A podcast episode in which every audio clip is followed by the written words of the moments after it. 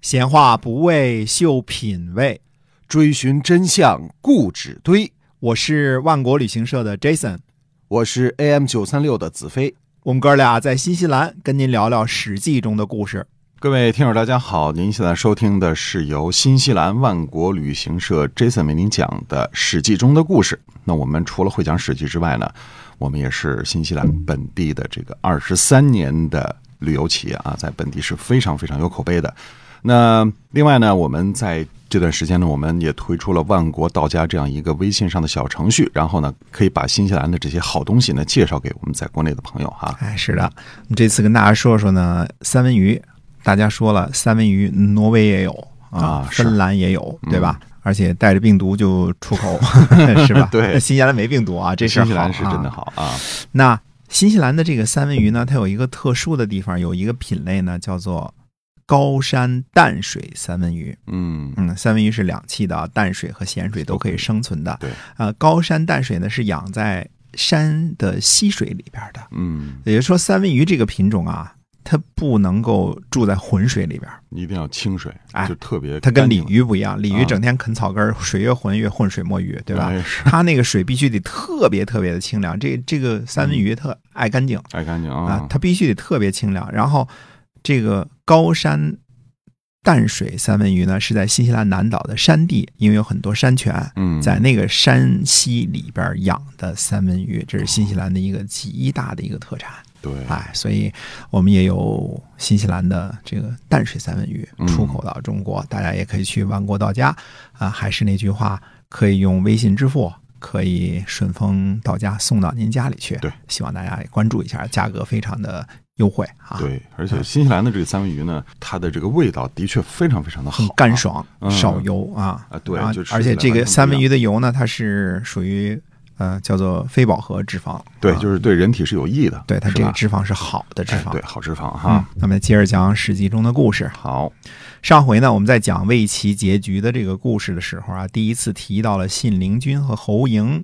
其实呢，他们的故事还没有开始呢。嗯，呃，战国四大公子的故事呢，我们讲了很多孟尝君的啊嗯，讲完了啊嗯，讲了一些平原君的故事，呃，甚至讲了一些春申君的故事，但是还从来没有涉及过信陵君。信陵君是第一次出场，感觉并不是特别磊落的人啊，哎，千万不要有这种感觉，也希望听众朋友们不要留下这样的印象啊！特地要纠正一下。虽说信陵君第一次亮相呢，稍微有点瑕疵，但是这个事情呢，我们要全面考虑。魏齐是魏国的贵族，因为得罪了范雎而被秦国追杀，这事儿恐怕已经尽人皆知了。嗯，要知道，在刻意追杀魏齐的人是天下最有权势的秦国的丞相范雎和最强大国家的大猫秦昭王。啊，而秦昭王也不是闹着玩的，为了要魏齐的命，居然把平原君诓到秦国，并且直接予以扣留。是也是啊，搁谁他也得想想啊，是啊，嗯信陵君是谁？是魏王的弟弟，魏国的公子。如若收留于清和魏齐，为他们逃跑楚国提供方便，弄不好就给整个魏国带来灾难，嗯，得罪不起秦国啊！对，啊犹犹豫豫，情有可原。况且侯英在旁边一挖苦，信陵君马上怎么样？大惭嗯，为了义气，立刻驾车出营，能做到这些，已经是一般人望尘莫及了。嗯，是，只是魏齐先生呢，实在刚烈，居然就拔剑自刎了。 自己本国的公子信陵君尚且如此，呃，这被秦昭王盯上，估计是完蛋了。魏齐自杀呢，除了刚烈之外，恐怕也在感叹天下之大，何处容身呐？对，啊，对吧？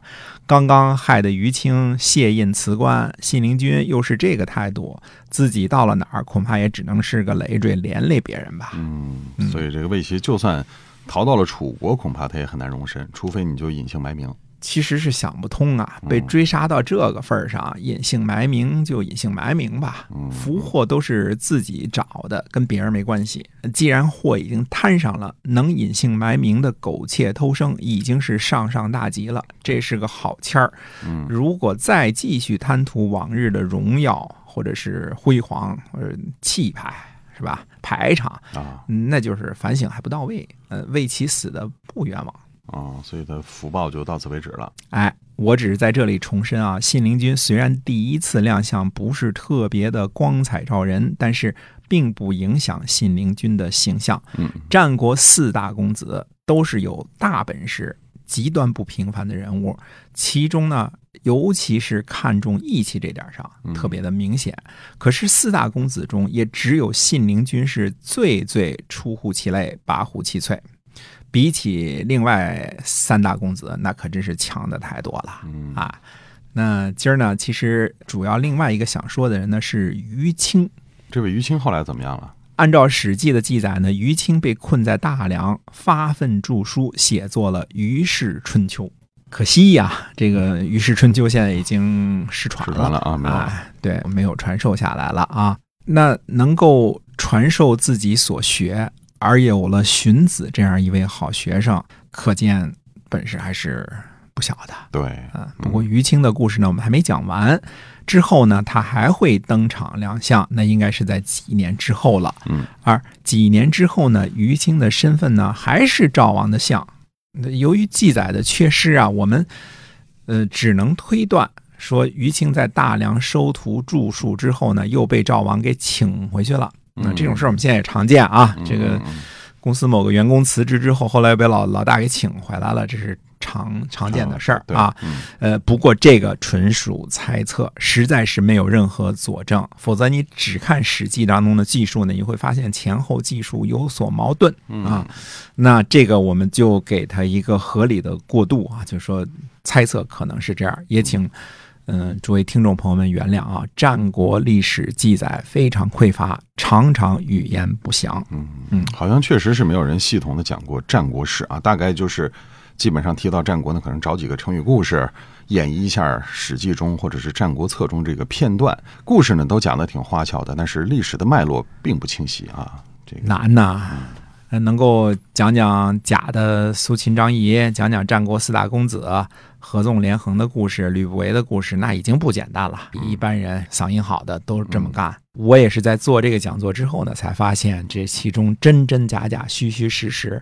想要挖掘战国历史的真相，真的是太不容易了。嗯嗯，跟春秋不一样了哈。嗯那这位于青是个有大本事的人，他能够自个儿著书，而且教了那么有名的荀子，他肯定不是一普通人呐。哎，就是非常可惜，这个《于氏春秋》呢失传了，嗯呃，找不到他原来的那个著述什么样了。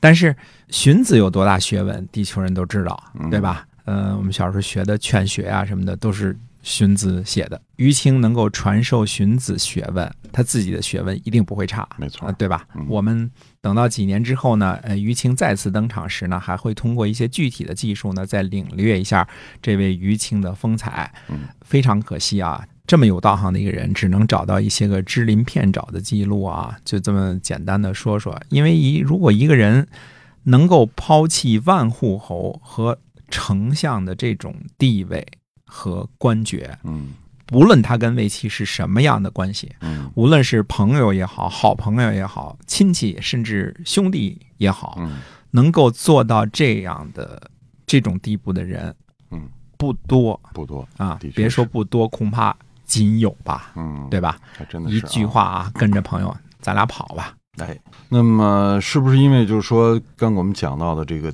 资料的缺乏，所以呢，这个本身不是特别好讲哈。嗯然后现在我们只能做到每周两更啊。是的，这是主要的原因哦啊。在这里也借机呢跟大家说声抱歉嗯啊，不是我懒惰，实在是查阅资料耗费的时间太多了，所以是嗯做不到每周五更，否则我就自己更 了。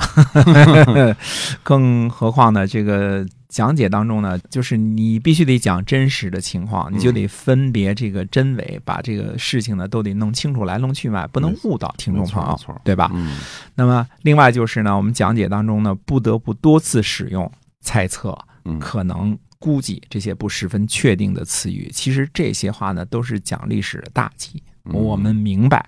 但是呢，也不得不这样做，因为否则历史呢串不起来。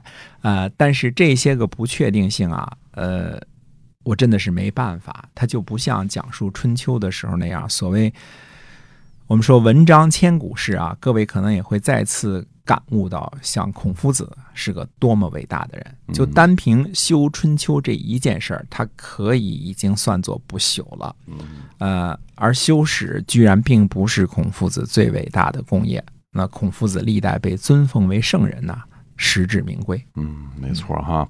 嗯，好，那么我们今天《啊史记》中的故事呢，就先跟大家讲到这儿，咱们呢下回再见。记得关注我们的万国道家，我们会把产自于新西兰的最优质、最新鲜、最好吃的这个东西呢，哎，介绍给大家。万国道家微信里搜索一下小程序就可以找到了。我们是由新西兰万国旅行社的 Jason 为您讲的，下期节目再会。再会。